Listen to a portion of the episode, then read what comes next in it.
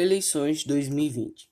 Como todos nós podemos acompanhar nos últimos meses, apesar da pandemia do Covid-19, o país inteiro entrou em clima de eleições. Nós sabemos que os brasileiros são apaixonados por política. Apesar de ser esta a maior fonte dos problemas desses mesmos brasileiros.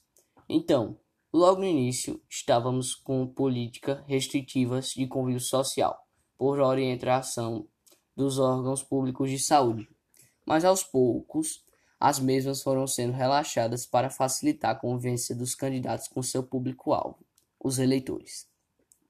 Aí começaram os eventos públicos, para que os candidatos pudessem levar até seus eleitores as suas promessas milagrosas e que iriam mudar a vida desses cidadãos que colocaram as suas em risco para ouvir de perto o que, tinha, o que iria ser feito pelo candidato. Eu acho que, na verdade, essa proximidade entre o candidato e o eleitor tinha mesmo como finalidade proporcionar a compra dos votos. Depois, os órgãos que controlam a política do Brasil impediram estas aglomerações, mas acho que não foram respeitadas. Passado o processo eleitoral, que se encerrou na maioria das cidades no primeiro turno, a vida dos brasileiros deve voltar ao normal. Mas não é um novo normal, porque as promessas, como sempre, serão esquecidas pelos candidatos e não cobradas pelos eleitores.